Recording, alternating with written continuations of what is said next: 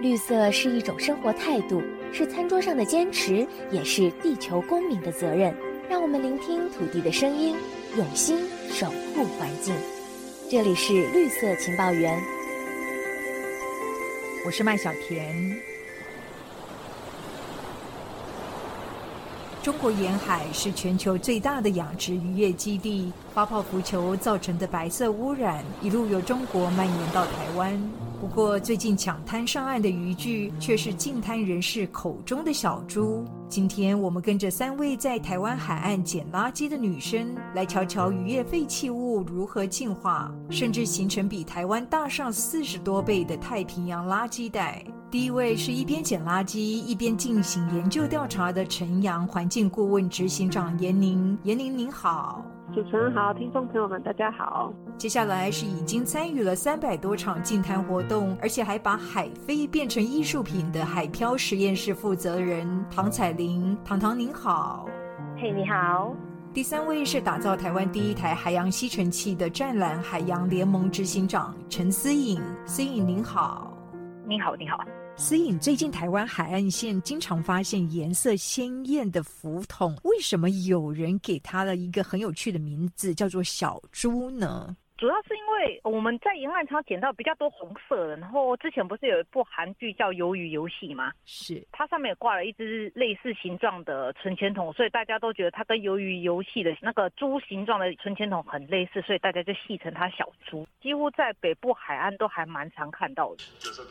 难怪也有人叫它“红猪铺满”这样子的一个封号。对，没错。严宁，你在净滩的现场也常看到小猪他们的身影吗？有，尤其是这几年，其实，在台湾的海岸上，越来越常见到这种红色、大大胖胖、有一点透明的硬塑胶制作的浮球。那在台湾的北海岸啊，甚至离岛的金门、马祖，甚至兰屿，都有看到这样子的浮球出现。哇，所以整个台湾沿海的海岸线都有这些小猪的身影。对，后来啊，我们就去做一些研究跟了解，原来这个浮球啊，是中国福建、广东沿海，它用来代替保利龙。它原本是渔民在海上做养殖，可能是养殖海带啊、牡蛎、海菜等等，那他们都会使用各种的浮具。那以前是用保利龙，不过因为保利龙它很容易因为外力它就破碎，所以中国政府就是为了要控制白色污染，所以他们就开始补助渔。民使用这种红色的浮球，那也有蓝色的，所以可能是中国这边用量大了，所以受到可能季风啊或是洋流这些天气影响，飘来台湾的比例也变高了。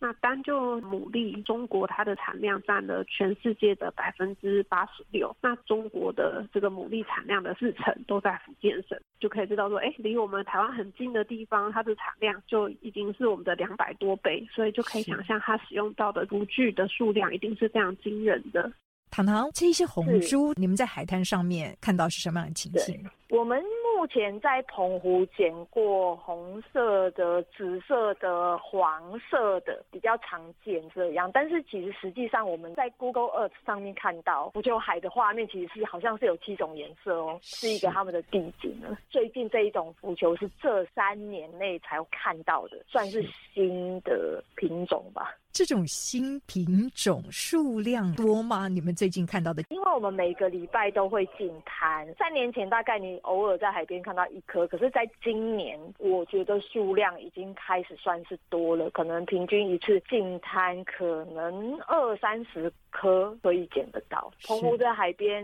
就在冬天的时候，真的见到数量蛮多的。所以我们知道，中国为了对抗所谓的白色污染啊，大力推动塑料浮桶。所以，我们从海漂垃圾是不是可以看见渔具的进化史呢？嗯，可以耶。其实这会是一个很好的证据，去显示渔具真的正在进化。我是这两年才比较常观察到小猪诶，因为小猪比较容易卡在岸上，比较不会被打到港里面来。我想这可能跟它的体积跟它的漂浮特性有关，因为它是空心的，它跟水接触的面积比较少，所以它跟流的作用相关性比较低，跟风比较有相关。所以在外海在吹的时候，浪它有一个特性叫做向岸性，所以它比较容易被冲刷上岸。严宁，我知道你们曾经解剖过一个小猪浮具哦，它的材质还有它的内容物是什么呢？有一次我们很好奇，我们就把它切开来看看。那它的这个材质其实就像是那保特瓶的材质 PET。那作为这个浮具，它应该是里面充气，让它是有一定的硬度，所以它可以在海面上承受这些风浪。糖糖，那么这一些渔业废弃物当中，是不是又以来自中国的居多呢？没错，现在我们自己统计，中国最多，然后台湾跟韩国也都是我们可能会捡到的。我们今年有做了一个大型的地景艺术，然后就是用很多这种浙江福纸去做。我们八个创作结合起来是一只八爪的大章鱼，然后其中章鱼的头就使用了五千个浙江浮球，所以我们大概有评估一下，每年我们自己捡加上澎湖我们在各地看到的话，我觉得一年。澎湖应该可以捡到十万个浙江福纸，身上有写的浙江的这种蓝色的浮球，数量的非常可观。严宁，我们来看海洋清理组织 Ocean Clean Up，他们最近刊登在《自然》期刊的研究就显示呢，太平洋垃圾带有高达百分之七十五到百分之八十六的塑料垃圾是来自于海上的渔业活动。您看到这一次国际研究的结果，它是不是也呼应了你们近期在台湾的海洋废弃物的调查呢？这个荷兰的海洋清理组织的 Ocean Clean Up，过去几年其实真的投入蛮多的研究，在讨论说要怎么样才能有效的清除这个海洋废弃物。太平洋垃圾袋啊，他们就发现说，哎，这里面很多的这个塑胶垃圾其实是跟渔业相关，像是渔网啊、浮球啊，或者一些抓鳗鱼的管子啊。那这个结果的发现，其实跟我们在台湾的海岸的调查，其实好像蛮能呼应的。针对海岸废弃物的调查，那我们发现以整个台湾来讲，那大概渔业废弃物大概占五到六成。可是如果是把台湾跟我们的离岛分开来看的话，像是我们的金门、澎湖跟连江这几个离岛的渔业废弃物，甚至会高达八成。离岛是有蛮多的这个海废，可能是来自于中国的渔业的活动。那主要以发泡的浮具。就是保利龙，然后硬塑胶的浮球，然后渔网跟绳索是占比较多的。所以，那我们以这个研究来看的话，为什么渔业废弃物的数量是这么庞大呢？问题出在哪里？有研究显示，其实所有的海洋垃圾啊，大概分为陆源性跟海源性。所以，渔船产生的垃圾或是运输产生的垃圾，它们本身就是因为在大洋作业，所以他们在大洋的遗失率或是被破坏率就会很高。这是第一个。然后第二个就是远洋渔业，他们所使用的渔具都。是比较耐候性强的，所谓的耐候性就是它要可以抗浪，不容易破碎，够坚固，所以它在海面特别不容易被分解，所以捞到的几率相对高。严宁，从浙江鱼到小猪哦，您看到这样的渔业废弃物的管理是不是存在着很大的缺口？嗯，是因为东亚这个地方渔业活动蛮密集的，像是台湾啊，我们沿境还有非常多大大小小的船，那中国船更多嘛。那加上日本跟韩国这几个国家，它是非常仰赖地方的渔业资源，所以船只很多。要怎么样来有效的管理这个渔业废弃物，就会变成一个蛮重要的议题。过去我们也看到说，其实比较缺乏这些废弃物上岸以后有一个完整的机制去做回收跟管理。那这几年其实看。看到日本跟韩国陆陆续续，他们开始建立一些，比方说鼓励渔民把他们废弃的渔具拿回来回收啊，或者是他们有海上的清洁船，可以把漂走的这些浮球啊或者保利龙给它捞回来，然后整理在这个清洁船。像台湾最近实施的刺网实名制，那其实就是一个蛮好管理渔业废弃物的一个开始。那它就是规定渔民说，你在你的刺网上面浮球，你要写你的船名或是你的登记的编号。当这个东西你写了名字，大家可以建立比较多的责任感。如果真的流失了，那你就可以赶快回报说，哎，我的网子在哪个经纬度流走了。那其实我觉得这是一个迈向管理的一个蛮好的第一步。那目前台湾是以大家使用最多的刺网先来着手。所以您看到渔业废弃物它的回收存在着哪一些难题呢？我觉得第一个就是材质吧，因为为了要耐候性佳，所以它不会是单一材质，它可能会多使用一些复合材质，然后通常都不会把它的材质打在浮具上。如果我们要求它的浮具要认证的话，那以后遗失的话，我们就看到它是 PP 的 logo 在上面，我就可以进到回收厂。然后它在海面上被生物附着的话，进到回收厂其实也是比较难的，因为前出的时候可能就要多一道工序或是两道工序，独立厂的成本可能会提高，他们也不太愿意使用。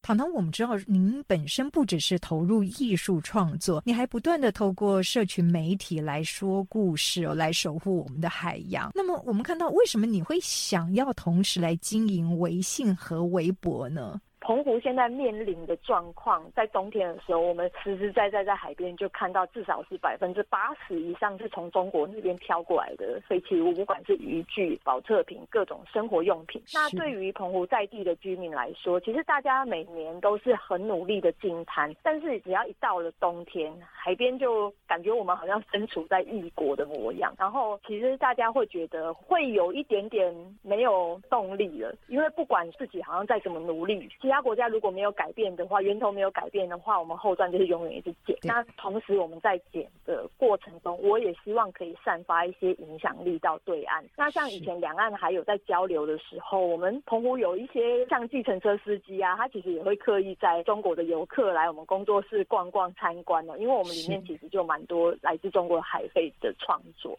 然后我觉得，因为从艺术这个面向去讲，我们其实也不用刻意说是哪一个国家。制造的，然后就分享给大家看，然后尤其是这种隐喻，会让对岸的朋友他们知道这件事。希望他们如果看到了，也感受到了澎湖海的美好，可以去把这个问题传播回去。其实那时候我大概经营了两年吧，然后是真的有被中国的海洋 NGO 有看到这个问题，然后有特别去做了一次演讲，告诉大家现在大海的状况。所以我们知道，湛蓝团队不断的在研发海洋吸尘器，你把它叫做战斗机哦。这个“战”是湛蓝的“战”。对，一开始在我们手头资源没有相对这么充裕的情况下，我们想说这些漂浮性的垃圾会跟着海流、跟着风进入到港口，所以港口大概就会是像一个外海垃圾的捕捉器。然后进到港口之后，它又会在动力最弱的地方形成垃圾的热点。我们一开始第一代是做一台机器，就丢在垃圾的热点，让它随潮汐自主运作。可是后来我们发现这样子的效率实在是太慢了，因为垃圾产生的速率远大于我们移除的速率。于是我们就投入了第二代的研发，它是一台遥控版的船，清洁船。那第三代战斗机提升智慧化，可以利用远端遥控让它自己去收，所以它的眼镜其实是跟着乐色没有办法解决，一直在进步，因为我。们真的很渴望去解决漂浮性海洋乐色的问题。然后我们在二零二二年，就是今年，从七月到现在，在新北市瑞芳区的鼻头渔港，我们收集了将近五公吨的垃圾。这就是从外面而来的垃圾，所以就显示说，其实外面的垃圾真的会进到港中，而且数量不少。我们的战斗机也常面临渔业废弃物的威胁。对啊，你遇到哪一些状况？我们常常会捞到带着浮球。球的缆绳，这个缆绳它可能会缠绕住我们的推进器啊，然后即便是你看大船，他们也没有办法去避免缆绳的缠绕，所以我觉得缆绳是蛮危险。事实上，它对于海洋生物也存在着一定的威胁。对，而且还有一个蛮有趣的，就是说，你看哦，这些浮具它跟一坨绳子捆在一起，然后在海上载浮载沉，所以在生物污染上会有一种所谓搭便车的效应，比如说可能菲律宾。有某某些细菌是我们台湾没有的，然后它随着海流就流到我台湾，就可能会带着一些其他的细菌，以后又往北上流，然后又流到北极，所以科学家也会有点担心，说这样子是不是是变相的一种生物污染？严宁，我曾经看到你们一张很很有趣的画面，就是浙江福子上面就长了很多藤壶。对，是我们平常在海边其实最常看到的一些海废上面会有藤壶，呃，长得像是小火山的形状。那有时候也会看到一些藻类或是苔藓虫。像我们在台湾就是做这边的调查，那我们也会很乐于的跟其他国家的伙伴分享我们的经验。那希望可以透过这些交流或是学术的一些成果，然后来让这个区域或是全球的这个海洋废弃物的治理可以再更好。没错，海洋废弃物的治理要靠渔业大国一起努力了。这里是绿色情报员，我们下次再会。